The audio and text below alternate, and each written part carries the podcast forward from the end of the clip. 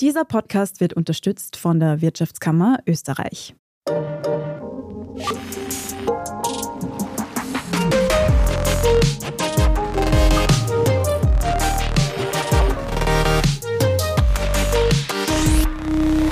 Hallo und herzlich willkommen zu einer neuen Folge von Lohnt sich das, dem Standard-Podcast über Geld. Ich bin Helene Dallinger und heute sprechen wir darüber, warum wir eigentlich so selten offen über Geld sprechen, wie man besser mit dem eigenen Einkommen auskommt und was es braucht, um gute finanzielle Entscheidungen zu treffen. Dafür ist Goran Maric bei uns zu Gast.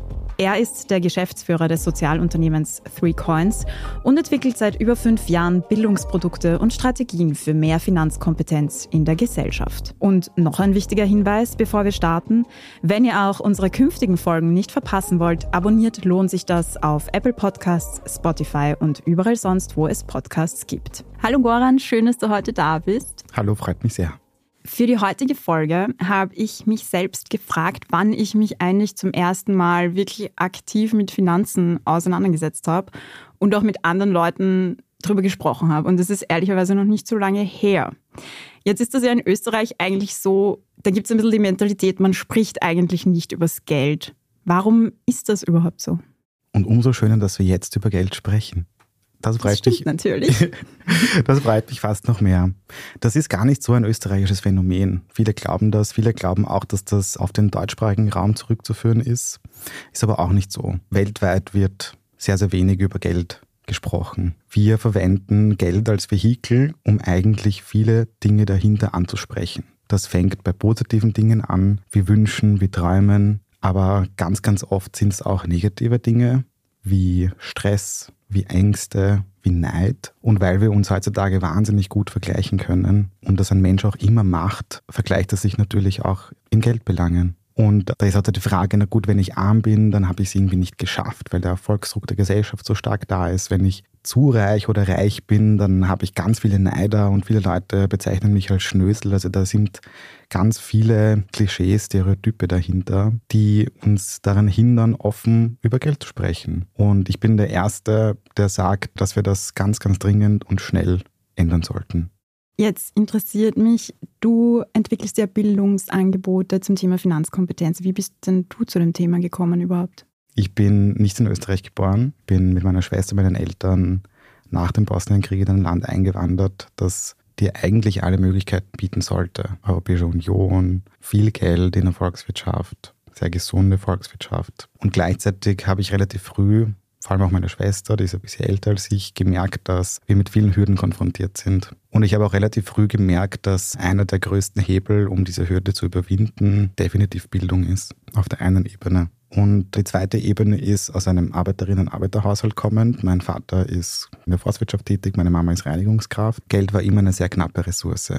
Und ich habe mich dann in den Bereich Bildung reingewagt, in den Bereich Wirtschaft reingewagt und habe auch gesehen, dass wir, bei der Bildung bleiben und gerade im schulischen Bereich fehlt irrsinnig an finanzieller Kompetenz, nicht Finanzwissen, nicht die klassische Finanzbildung mit der alltäglichen finanziellen Allgemeinbildung so. Und wenn ich im Bildungsbereich einen Bereich mir rausnehme, wo auch evidenzbasiert äh, klar ist, dass da eine riesengroße Wirkung dahinter steckt, nämlich mehr Chancen, mehr Partizipation in der Gesellschaft, mehr Wohlstand, dann hat das direkt mit der persönlichen Finanzkompetenz zu tun. Und das waren meine zwei Hauptmotivatoren in diesem Bereich, sehr stark und sehr viel tätig zu sein.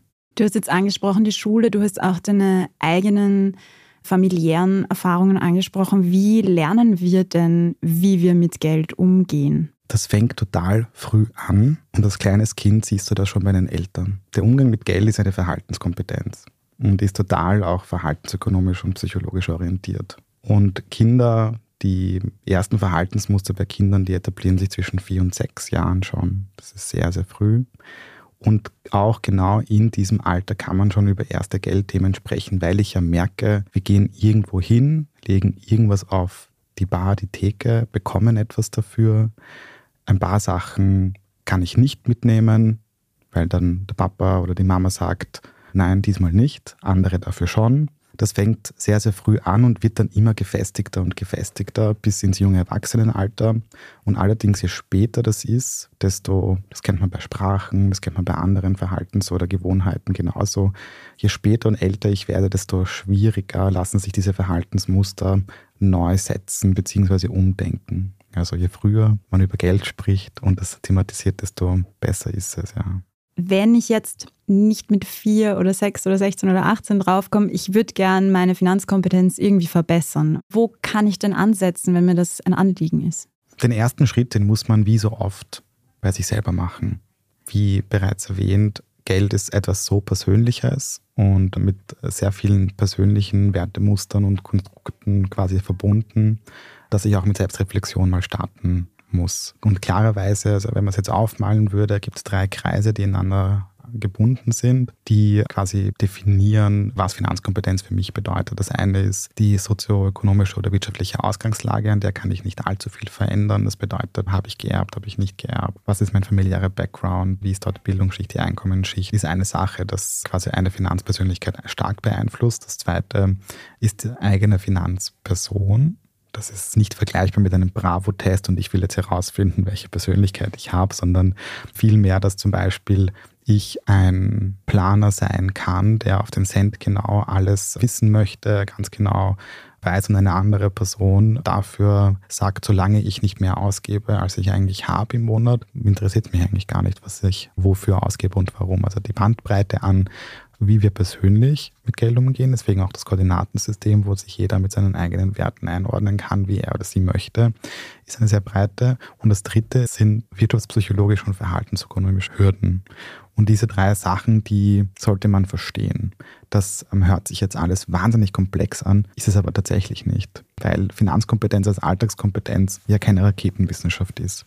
Und wenn ich bei mir selber anfange, dann kann man zum Beispiel hinterfragen, warum konsumiere ich was? Habe ich das gekauft, weil es mir persönlich wichtig ist, weil ich die Marke unterstützen möchte, weil ich das Produkt irgendwie cool finde oder weil ich es gerade einfach haben mag. Also diese Unterscheidung zwischen wollen, müssen und brauchen ist eine sehr gute.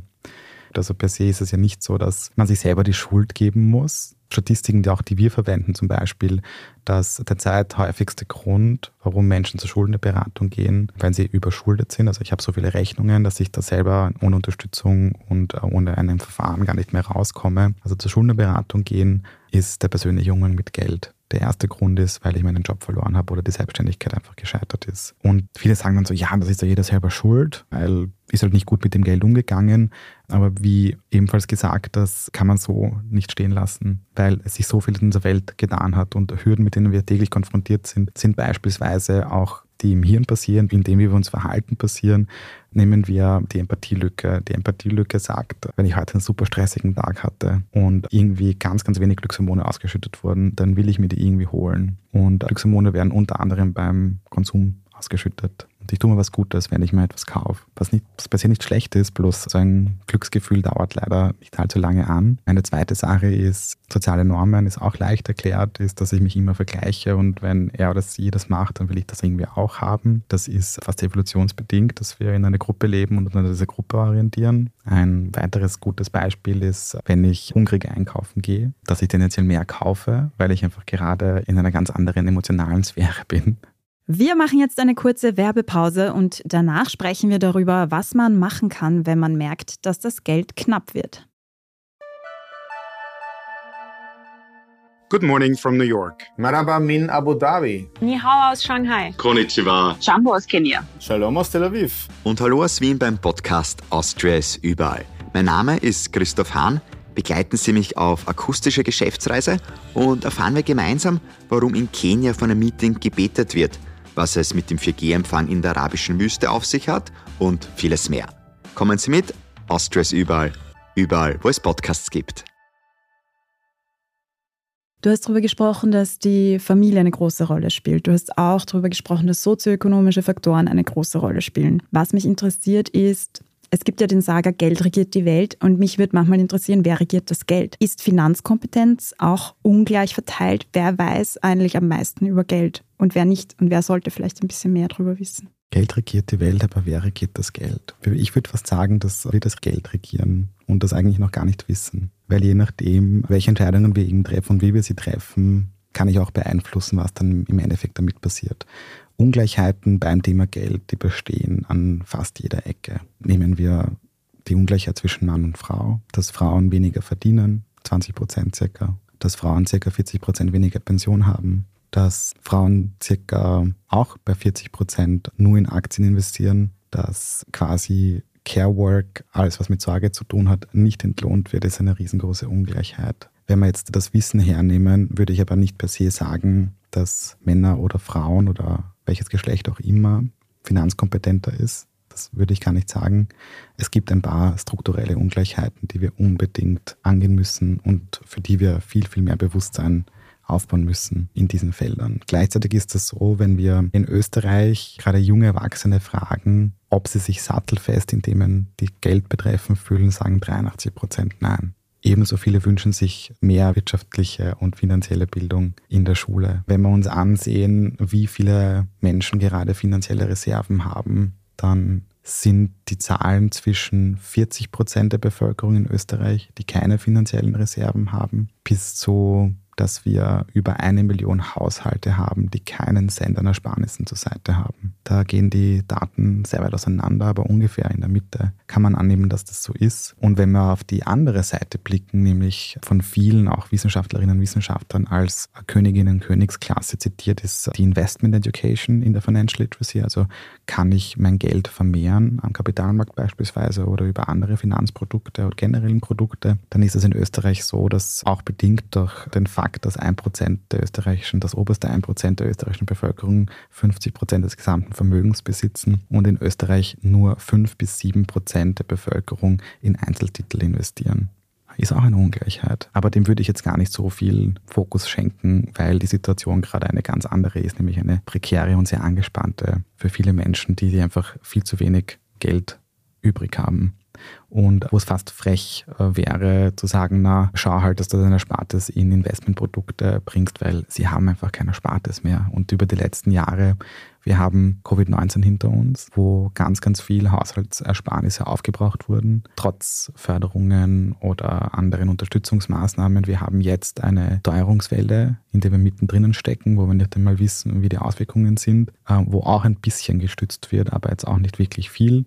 Und wir müssen uns einfach dessen bewusst sein, dass hier viele Menschen in eine alarmierende Situation kommen werden. Und mich freut es nur irrsinnig, weil es eben so ein Faktor für mehr Gleichheit ist, dass das Thema sehr viel Bühne bekommt aktuell. Und zwar von der Ebene, dass es eben nicht um Aktienbewusstsein oder Wissen oder was jetzt die Zins Zinseffekte sind oder was Inflation bedeutet, sondern dass Finanzkompetenz tatsächlich bedingt durch das Bewusstsein über diese Ungleichheiten und die Krise, die wir gerade durchlaufen, einen ganz anderen Spin bekommt. Und das ist lange notwendig gewesen und leider schade, dass wir ja so negative Entwicklungen gebraucht haben, um so weit zu kommen. Finanzentscheidungen, hast du gesagt, sind immer sehr individuelle Entscheidungen. Auch die Herausforderungen, vor denen die Österreicherinnen und Österreicher jetzt stehen, mitten in der Krise, sind sehr unterschiedlich. Ich würde es gerne auch noch mal ein bisschen konkreter machen. Angenommen, ich merke gerade, das Geld wird knapp. Also ich komme in eine prekäre Lage. Was wären denn die ersten Schritte, die ich unternehmen sollte? Das trifft sicher viele Menschen. Und ich glaube, das Wichtige ist, das muss man auch aussprechen. Du bist nicht alleine. Es geht vielen so. Und viele Menschen in Österreich gehen, wie du sagst, sehr herausfordernde Zeiten gerade durch. Und das mag fad klingen und man muss sich aber aufraffen und das sind so ein bisschen wie so Tätigkeiten, die man Ewigkeiten vor sich hinschiebt und dann irgendwann mal zufrieden ist, wenn man es dann gemacht hat. Das gleiche ist auch, dass ich mir tatsächlich in einem ersten Schritt, und das ist das erste, was dann alle machen sollten, mich hinsetzen und überlegen, wo kommt mein Geld her? Und wofür gebe ich es aus. Und da wird man schnell merken, bei der Einkommensseite kann man meist weniger schnell ändern und weniger flexibel sein, aber dafür bei der Ausgabeseite. Was auch wichtig ist, und das darf nicht unterschätzt werden, dass auch die Politik erkennt, dass es tatsächlich eine harte Situation ist und entsprechend Förderungen und andere Unterstützungsmaßnahmen ins Leben gerufen hat, wie jetzt seit neuestem die Strompreisbremse, die sowieso automatisch zur Geltung kommt. Hier bitte keine Angst. Diejenigen, die jetzt eine Jahresabrechnung bekommen haben, das sind sehr viele. Das wird dann spätestens Mitte bis Ende nächsten Jahres wieder gegengerechnet. Wenn das zu knapp sein sollte, darf man auch nicht davor zurückscheuen, dort, wo es knapp ist, nehmen wir an, der Energieanbieter auch hinzuschreiben und zu sagen, hey, es ist gerade knapp und es ist schwierig, ob man nicht eine andere, zum Beispiel Zahlungsmethode oder dass man das in Raten zurückzahlt oder wie auch immer in Anspruch nehmen kann. Und ich habe das Gefühl, dass da viele Firmen, Organisationen sehr kulant sind. Aber jetzt geht jetzt nicht nur um die Strompreisbremse, es gibt auch viele andere, auch bundesländerspezifische Förderungen.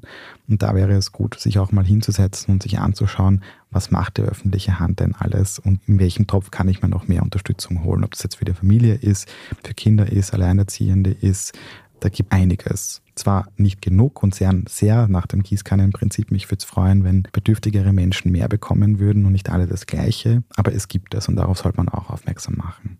Cool wäre es, wenn viele Hörerinnen und Hörer auch mehr über Geld reden würden und mal in Freundeskreis, Freundinnenkreis fragen, wie sie das Problem angegangen sind und wenn es gar nicht mehr geht, sich auch wirklich aktiv Unterstützung und Hilfe zu holen. Ob das bei der Arbeiterkammer ist, bei der Schuldnerberatung ist, bei einer anderen NGO, die ich finde, wo ich weiß, sie bietet mir sofort Hilfe. Das kann eine Caritas sein, das kann ein Rotes Kreuz sein.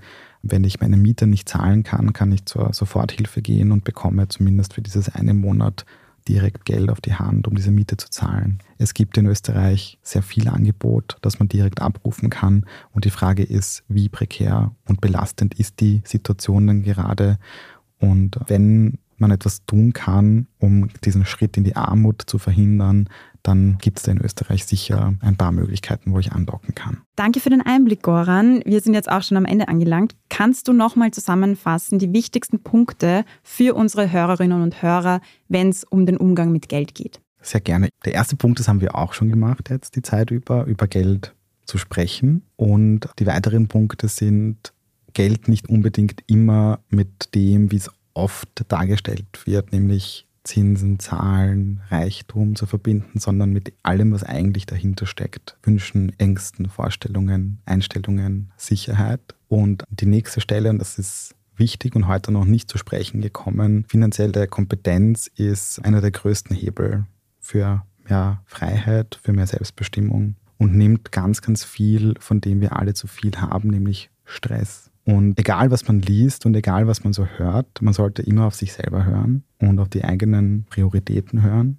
und diesen Weg dann auch gehen, so als eigene quasi Finanzchefin, Finanzchef des eigenen Lebens und dabei berücksichtigen, egal wie vielleicht auch meine Formulierungen jetzt komplex waren oder wie komplex dieses ganze Geldgedönst eigentlich klingt. Es ist keine Raketenwissenschaft und jeder und jede kann das. Die sechs Fertigkeiten sind super easy.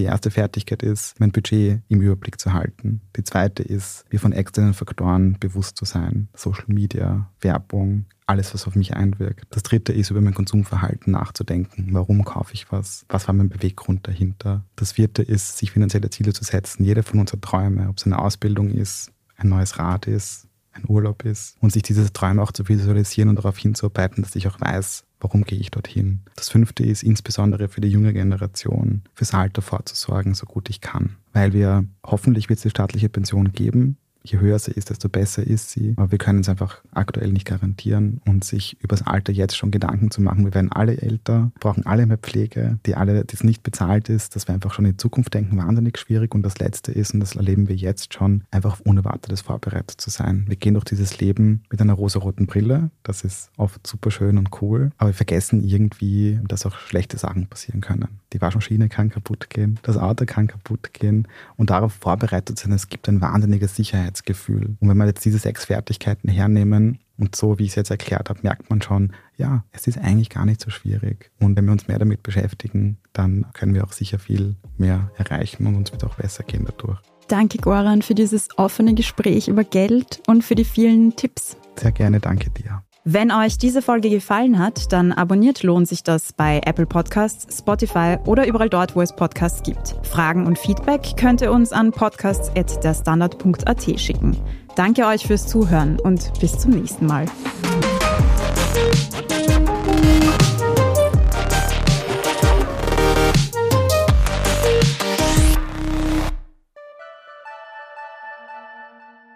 Good morning from New York. Marhaba min Abu Dhabi. Ni hao aus Shanghai. Konnichiwa. Jambo aus Kenia. Shalom aus Tel Aviv. Und hallo aus Wien beim Podcast Austria ist überall. Mein Name ist Christoph Hahn. begleiten Sie mich auf akustische Geschäftsreise und erfahren wir gemeinsam, warum in Kenia von einem Meeting gebetet wird, was es mit dem 4G-Empfang in der arabischen Wüste auf sich hat und vieles mehr. Kommen Sie mit, Austria ist überall, überall, wo es Podcasts gibt.